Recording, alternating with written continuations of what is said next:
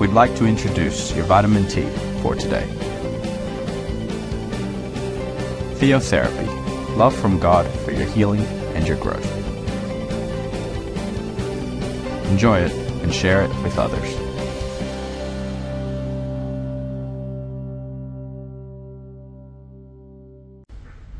Hello, family. Welcome to Vitamin T.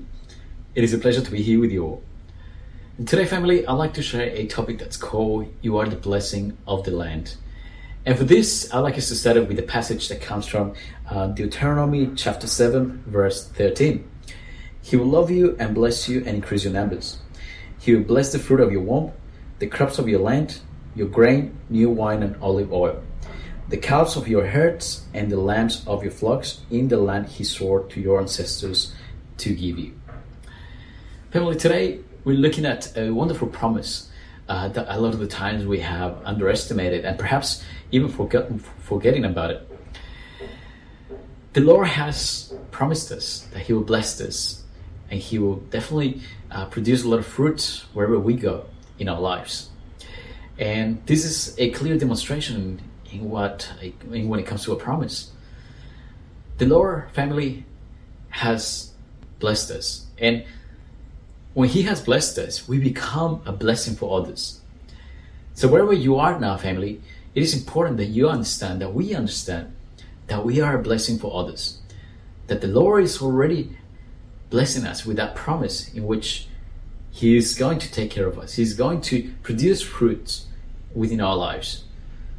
But at the same time, those fruits will become a blessing for others. So the question is, family, have we started to be a blessing for others through our lives? Are we all keeping it to ourselves, all those blessings? Or perhaps we taking advantage and share the blessing to others, be a part of the blessing to others. Because family, it's not about just us receiving, it's all about sharing as well the blessing. And the Lord is encouraging us to become part of the blessing. For He has given us everything. He has given us a place to live, food to eat, clothing to wear. But what about now? It's important that we start to contribute. It's important for us to serve others within our talents, in our jobs, in our church family. So, family, it's important that we have that in mind that we are here with a purpose, and the purpose is that we truly have to contribute. We truly have to become a blessing for others. We are already blessed. We are already been given all the love by God in our jobs, with our, with our families, with what we have, with His provision. And perhaps you're not happy wherever you are at the moment, your job perhaps. But the truth of the matter is that the Lord is going to bless you. And perhaps, you know, if you think that you're not being recognized enough, or perhaps you're not, you don't have the fruits that you probably desire or, or have been expecting or have been waiting for, the Lord is faithful. God is faithful and He will provide. He will show you that He'll recognize you. That you don't you don't need anyone else to recognize you, but He will do it in His perfect timing. But in the meantime, Let's be of a blessing for others. Let's serve others. Let's help out others. Let's share the message. Allow them to get to know God. Allow them to then to explore what's special about you through your testimony. So they know that there is something unique about us as children of God. And it is that blessing that He has given us. It is that love. And that love needs to be transferred to others. So, family, my invitation today is for us to acknowledge, first of all, that we are blessed, that we will produce fruits because of His promise.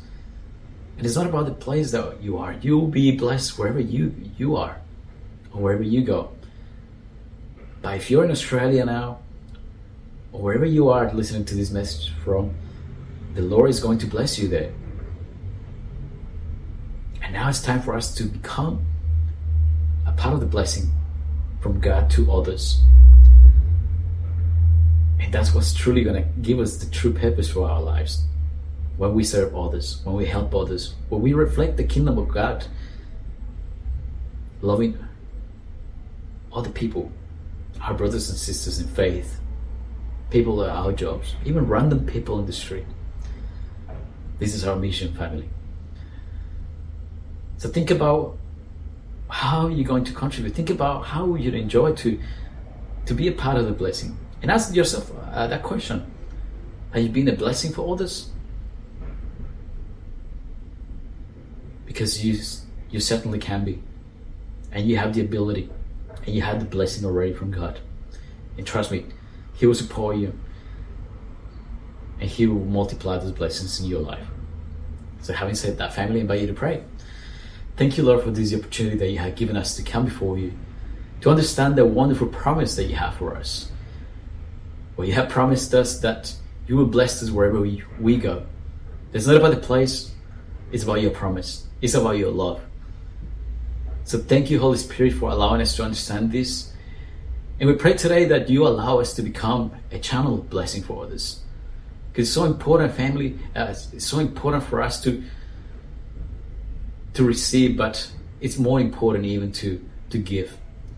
So help us to to understand this principle and to become a blessing for others. Thank you, Lord, for this opportunity. I pray that you continue to bless our paths through your plans in our lives. Direct us in the way that you have planned for us, Holy Spirit. And I pray that you bless every single heart that is listening to this message. In the name of Jesus, I pray. Amen. Okay, family, well, it has been a pleasure to be here with you all, and I hope you have a great day. Bye bye. Thank you for being with us. Remember that in your church family, Este Camino, we're here to serve you.